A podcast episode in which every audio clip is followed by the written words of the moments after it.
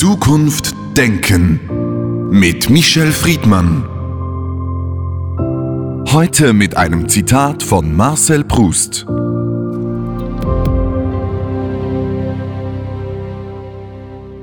Die Erinnerung an die Vergangenheit ist nicht unbedingt die Erinnerung an die Dinge, wie sie waren. Michel Friedmann, Nostalgie ist Teil unserer Kultur, unserer Gesellschaft. Was ist das für Sie?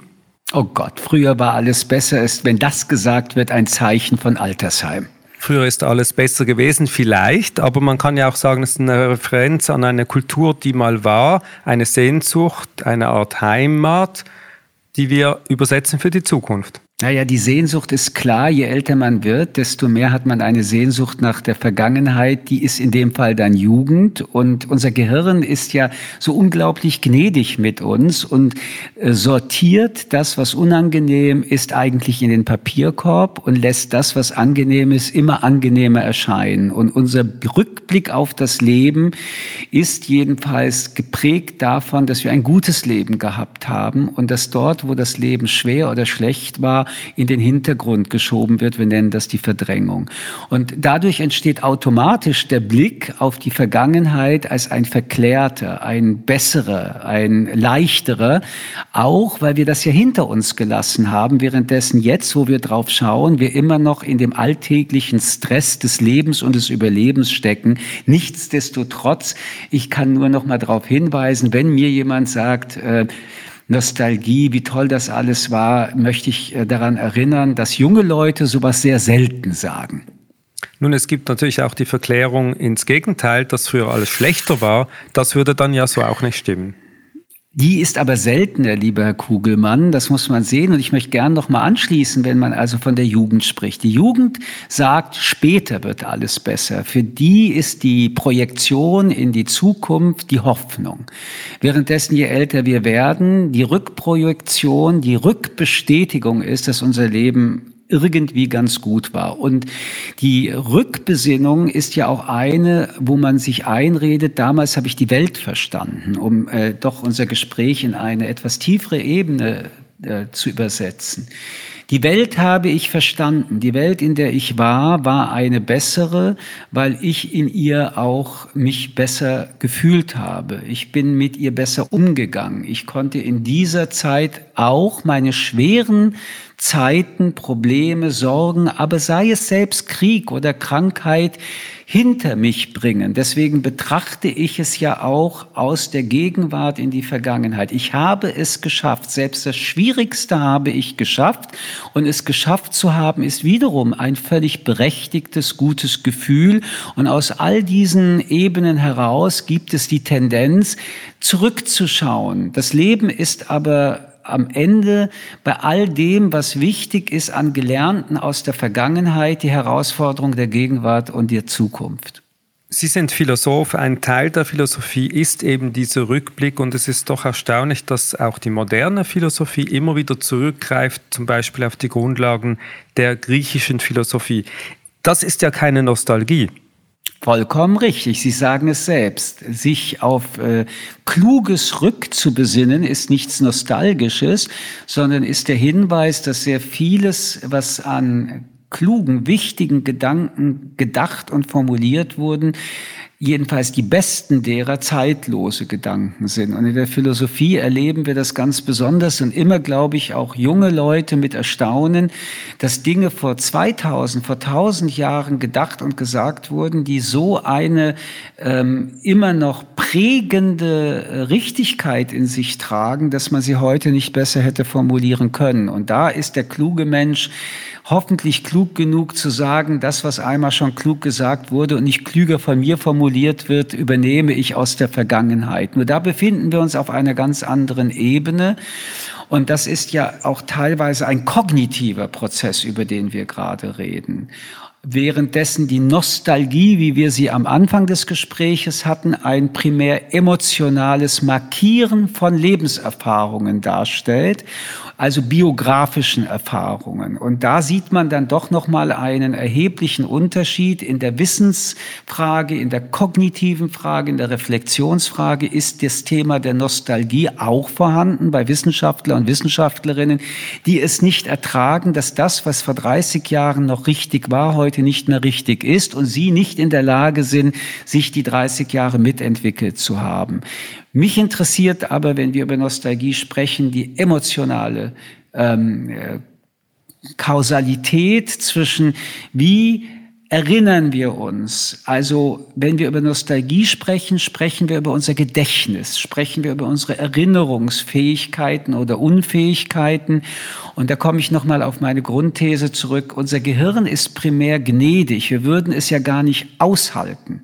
Mit all dem, was wir in unserem Leben auch an schweren, an problematischen, an frustrierenden, an enttäuschenden gelebt haben. Und wenn wir jetzt noch in extreme Teile der Welt gegen Krieg, Gewalt, Gewalt, Vergewaltigung überhaupt noch lebensfähig zu sein. Und wenn wir es noch radikaler sagen, und ich mich erinnere zum Beispiel an meine Eltern seligen Angedenkens, die die Shoah überlebt haben, das Gedächtnis hilft uns weiterzuleben.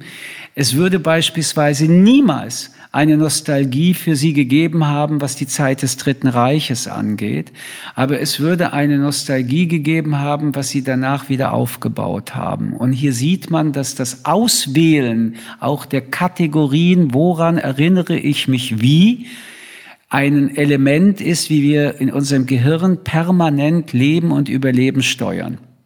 In Deutschland sind wir mit einer Art Nostalgie auch konfrontiert im politischen Diskurs. Diese ganze Entwicklung seit dem Fall der Mauer, diese Rückbesinnung heute auf die DDR, früher war alles besser, Sie haben es anklingen lassen, ist das eine gesellschaftliche Form der Nostalgie, die eben auch Gefahren in sich birgt? Also gerade Ihr Beispiel mit der ehemaligen Deutschen Demokratischen Republik zeigt noch ein wichtiges Element der Nostalgie an, nämlich Identität. Dort, wo Identitäten zerbrechen, weil Staaten zerbrechen, weil Familien zerbrechen, weil Lebensprozesse ähm, und Lebenskonzepte zerbrechen, gibt es die Notwendigkeit, das Bedürfnis bei dem einen mehr, bei dem anderen weniger, gerade wenn wiederum die Gegenwart nicht mehr in der Form erlebbar ist und mit einer äh, Energie, Kraft und Realität in neue Erinnerungsmodule übersetzt werden kann, sich an das zu klammern, was mal war. Und dieses Bedürfnis, irgendetwas zu haben, an das ich mich klammern kann, irgendeine Erinnerung, an der ich mich erfreuen kann, ist etwas, was wir menschlich auch äh, zur Kenntnis nehmen müssen. Der Mensch versucht, soweit er kann, sich glücklich zu fühlen, wobei ich das Wort glücklich nur als eine Metapher jetzt benutzt habe. Also sich irgendwie besser zu fühlen, als sich nicht besser zu fühlen.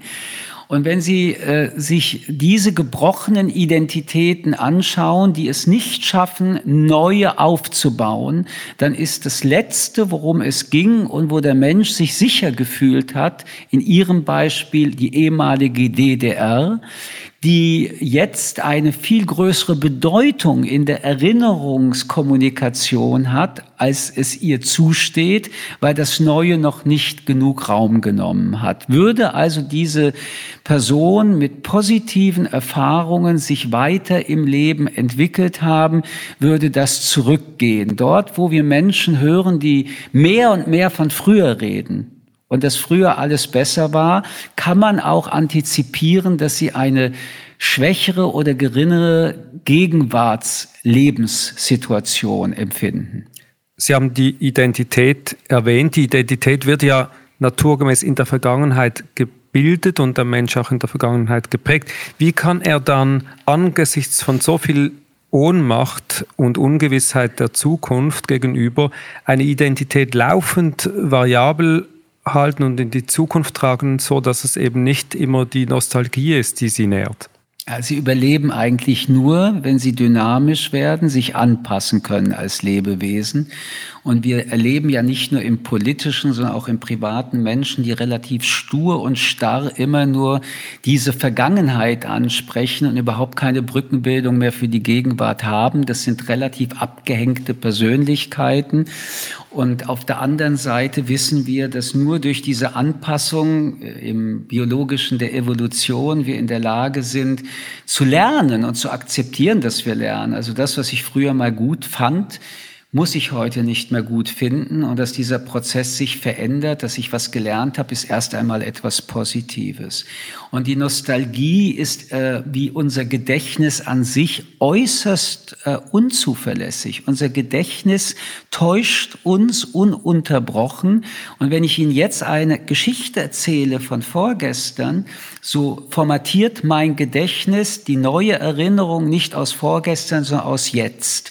Und wenn ich jetzt in einer guten Stimmung war, kann es sein, dass etwas, was ich Ihnen vorgestern, was vorgestern war, erzählt hätte und was etwas schmerzhafter ist, mir in drei Tagen, wenn ich wieder nostalgisch darauf zurückblicke, weitaus angenehmer vorkommt, als das vor zwei, drei Tagen der Fall war. Was ich also mit all dem andeuten will, ist, wir sind in unseren Bewertungen, in unseren Erinnerungen ein sehr unzuverlässiges Lebewesen und dies macht uns aber gleichzeitig möglich als Lebewesen in einer permanent sich verändernden Welt, in einer Dynamik, in der wir uns aber auch generationsmäßig befinden.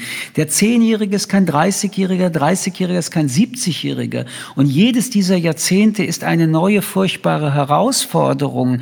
Das sind Klippen und Berge, die ich wieder neu lernen muss zu übersteigen.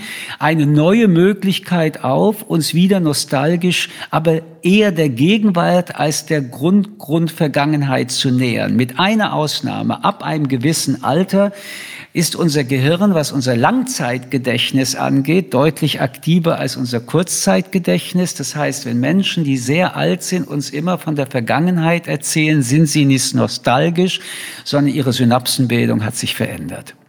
Sie sind noch jung und dynamisch. Welche Nostalgie gibt Ihnen oft vielleicht eine warme Umgebung, wenn Sie nicht unbedingt in der Stimmung sind, das Wagnis zum Aufbruch zur Zukunft, zum Balanceakt ins Ungewisse vorzunehmen? Der Zustand, in dem ich mich am wohlsten fühle, ist die Nostalgie nach vorne. Vielen Dank für das Gespräch. Zukunft Denken mit Michel Friedmann. Ein Podcast des jüdischen Wochenmagazins Tachles.